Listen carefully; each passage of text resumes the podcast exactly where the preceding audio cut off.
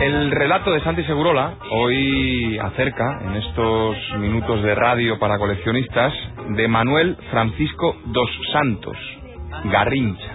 28 de octubre de 1933. Manuel Francisco dos Santos nace en Pau Grande, Río de Janeiro. Mané, como le conocían en su barrio, pasó a ser Garrincha. Indescifrable, escurridizo, veloz, mágico. El chico de las piernas torcidas se convertiría en la alegría del pueblo brasileño. A partir de ese momento, el pájaro de Mato Grosso volaría a la historia del fútbol. Para empezar destaco una frase suya, Santi. Yo no vivo la vida, la vida me vive a mí.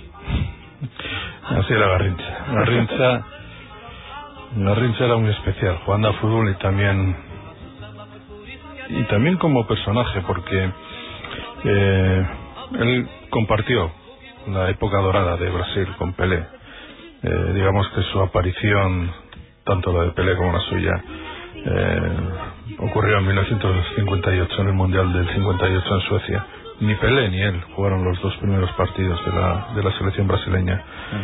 Y sin embargo, aquellos dos nuevos, porque eran así, uno muy joven, Pelé de, de 17, 17 años, Garrincha un poco mayor, eh, conquistaron no solamente el mundial, sino conquistaron la imaginación. O sea, si Brasil es lo que es ahora y lo que pensamos de los jugadores brasileños es porque aparecieron dos superjugadores. Uno era Garrincha y otro era Pelé. Una delantera formidable, Garrincha, Didi, Babá, eh, Pelé y Zagalo, inolvidable. Volvió a ganar el Mundial en 1962, esta vez con Pelé lesionado. Y yo creo que ha sido lo más parecido a una actuación maradoniana, en el sentido de que o Maradona fue Garrincha en el 86, por decirlo de alguna forma, lo que hizo Garrincha en el Mundial del 62, y España tiene pruebas, la selección española supo lo que fue Garrincha porque estuvo colosal en la victoria de Brasil frente a España, eh, fue verdaderamente extraordinario. Lo más increíble de todo esto es quién era, quién era Garrincha, Mané.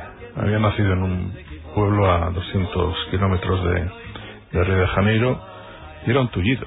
Era un hombre que tenía una deformación grave en la columna vertebral, era zambo, tenía la pierna derecha absolutamente eh, torcida hacia adentro, la pierna izquierda torcida hacia afuera y tenía una pierna más corta que otra, pero se dice que tiene 6 centímetros, no creo que fueran tanto, una barbaridad, pero sí que era una pierna bastante más corta una que la otra.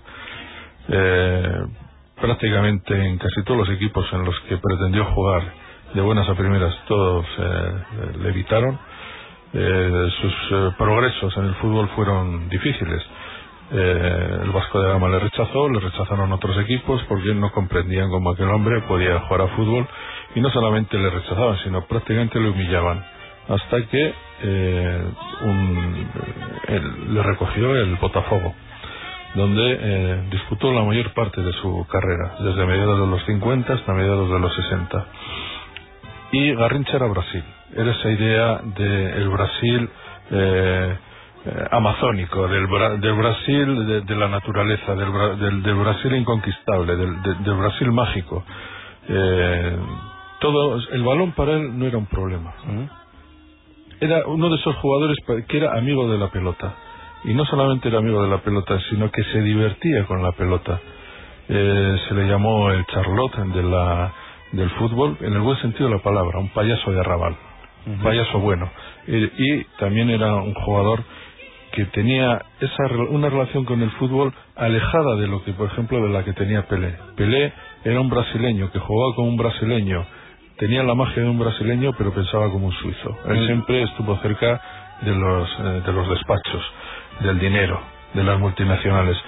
Garrincha estaba en el, al lado del pueblo, del bar, del kiosco, del amigo, y así fue su vida, ¿no? Garrincha eh, significa, eh, es un pájaro que vive en las selvas del Mato Grosso. Ese pájaro es feo, pero muy veloz y muy torpe.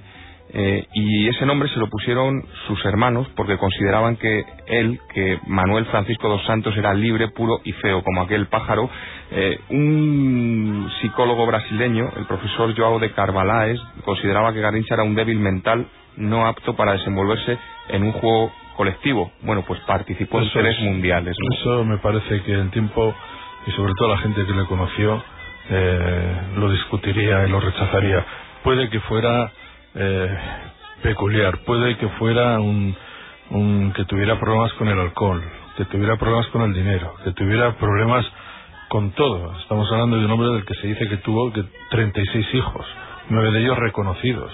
Eh, estamos hablando de un de un personaje que parece más eh, perteneciente a una novela del realismo mágico que a, a un, eh, a un futbolista tal y como los conocemos ahora. Y fíjate que ahora de vez en cuando tenemos algunos personajes que eh, son de, una vida considerablemente eh, conflictiva. La que cantaba era una de sus tres mujeres. Pero lo que sí quiero es que eh, Garrincha era más amado probablemente en Brasil que el propio Pelé.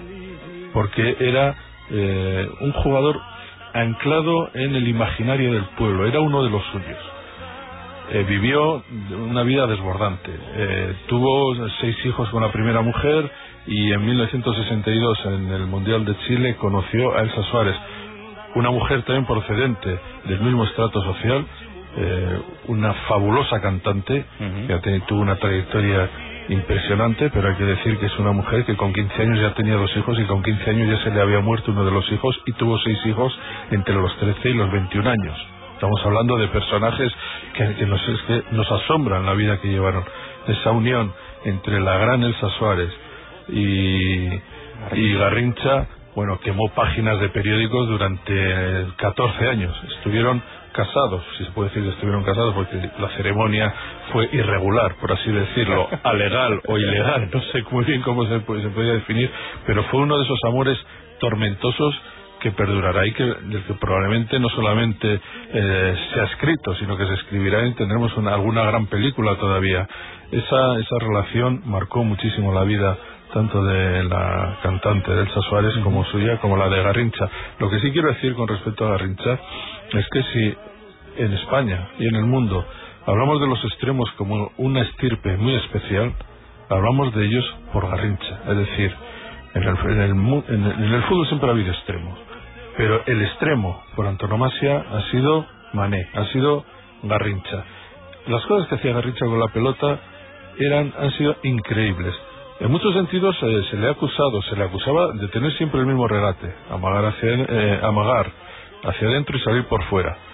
Pero cuando uno le ve, y, hay, y se pueden ver imágenes de Garrincha, la capacidad que tenía para acelerar y frenar, la capacidad para pasar por encima de la pelota y volver hacia atrás, la capacidad para esperar al defensa y convencerle y eh, mm, engañar al defensa para que el defensa hiciera lo que no quería hacer y él hacer lo que sí quería hacer, era verdaderamente fantástico. Era un jugador que divertía a la gente. Y eh, un problema que ha tenido el fútbol brasileño para los que adoramos ese fútbol y lo adoramos durante tanto tiempo a través de Garrincha, a través de Yersinho y y toda aquella gente, es que cuando Brasil empezó a jugar con el cuadrado mágico y renegó de los extremos, todos nos acordamos de lo que significaban aquellos jugadores, porque era la magia, y Brasil siempre ha sido la magia, y la magia ha sido más que nadie Garrincha. Participó en tres mundiales, Suecia 58, Chile 62 e Inglaterra 66. 60 veces internacional, 60 veces internacional, ganó 52 partidos, empató 7 y solo perdió uno como internacional, el último que disputó frente a Hungría en el Mundial del 66. Hay que decir que mientras jugó con Pelé, Brasil nunca perdió, es decir, si en la delantera estaba Pelé y Garrincha, jamás perdió Brasil. Estamos hablando de una cosa muy seria. Hay que decir que como otros jugadores, por ejemplo, Didi Baba, eh, fueron tentados por el fútbol europeo y vinieron a Europa a jugar. También con Garrincha. Garrincha era un hombre que evidentemente no, no reparaba en, gastos, vivía al día, eh, era un jugador en aquellos tiempos, a finales de los 50, primeros 60, célebre y no sé si adinerado porque tampoco le, le pagaban mucho, pero eh, tuvo la oportunidad de hacer una pequeña fortuna o hacer dinero en Europa. Fue el Torino a ficharle en, en 1963, me parece, y el intérprete del equipo italiano, el intérprete brasileño que servía eh, como, eh, como se interrelacionaba con, el, con los emisarios del Torino y con Garrincha, él avisó a los eh, emisarios del Torino que tenía problemas en la rodilla. Entonces eh, los emisarios del Torino pidieron que se le hicieran unas radiografías y las radiografías descubrieron que tenía una artrosis. crónica. Ese fue el motivo por el que Garrincha no jugara en Europa. En el Mundial de Chile, 62, así narraron los ingleses uno de sus goles, un gol de falta con la selección brasileña que marcó a Bulgaria. This Yakimov, number 13 is. The 16 is Garincha. Number 10 is Pele. Garincha. You see, he could do it too. Oh!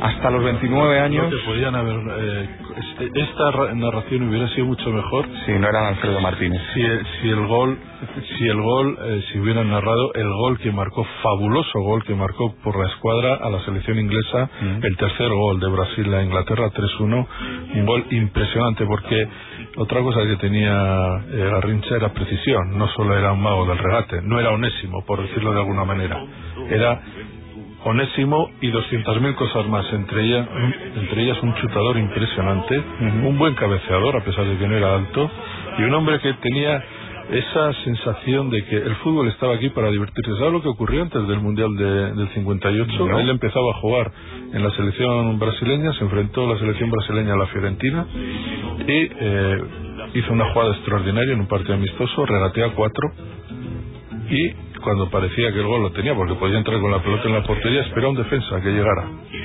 Le esperó, llegó el defensa, le regateó y marcó. Y aquello solo sirvió para que el entrenador se subiera por las paredes y le quitara de titular y no jugara los dos primeros partidos en el Mundial. A partir de esos problemas físicos que nos contaba, ya con 29 años Garrincha empezó su declive. Sí, empezó un declive, quiero decir otra cosa como jugador. Nosotros en España tuvimos al que en algún momento en Brasil se le consideró el sucesor de Garrincha. Quizá no nos acordemos, pero era así. Armando Ufarte eh, jugaba en Brasil, jugó en el Flamengo, en el Corinthians se volvió al, Flamengo y era uno de esos jugadores, como tantos otros, que imitan y que imitaron al maestro el maestro era Garrincha. Cualquiera que yo le recuerdo Ufarte, Alejandro Blanco le recordará perfectamente, tenía ese, ese tipo de regate y era amagar hacia adentro y salir por fuera. Tanto Ufarte como Garrincha, y hay que decirlo, en aquellos tiempos eh, sufrían un trato criminal. Es decir, eh, ahora mismo hay televisión, se cuida a los eh, futbolistas en ese sentido mucho mejor, pero fueron años salvajes y Garrincha recibió unas patadas terribles. Le aparte de tener las piernas torcidas, se dejaron mucho más torcidas aquellos años durísimos. Eh, ahí empezó el declive suyo, eh, digamos, con la bebida, con la mala vida, eh, lo llevaba desde chaval. Era un hombre que jamás se cuidó, dormía muy poco, vivía, vivía a tope, no tenía, no tenía ningún límite eh, era un hombre que estaba destinado a llevar una mala vida, pero era un hombre que jamás se quejó, jamás, jamás habló mal de ningún compañero, de ningún adversario, jamás se quejó de las patadas que recibió y fue un hombre tan querido por el pueblo que su cuando él murió, y murió con 49 años, eh, su despedida fue verdaderamente monumental. Hoy habría sido su cumpleaños, el 28 de octubre de 1933 nació y falleció el 20 de enero eh, a los 49 años. Eh, Televisión O Globo, de Brasil, anunció así su muerte. Dentro do campo de futebol, Garrincha driblou todos os adversários possíveis. Fora, na vida real, o homem Manuel Francisco dos Santos nunca conseguiu vencer a luta contra o alcoolismo. Garrincha, a alegria do povo, morreu só, aos 49 anos, hoje de manhã, numa clínica do Rio de Janeiro. Solo quiero decir una cosa, en Maracaná hay dos, vestuarios naturalmente para el equipo que juega en casa y el equipo que juega afuera. El equipo que juega en casa se viste en el vestuario Garrincha, que juega afuera en el vestuario Pelé. Os dejamos con Garrincha. Mas, mas você sabe que nós não podemos fazer nada. Temos que fazer, aguentar isso tudo porque o povo quer e para eles é, é bom, mas para nós não somos, porque é meio cansativo para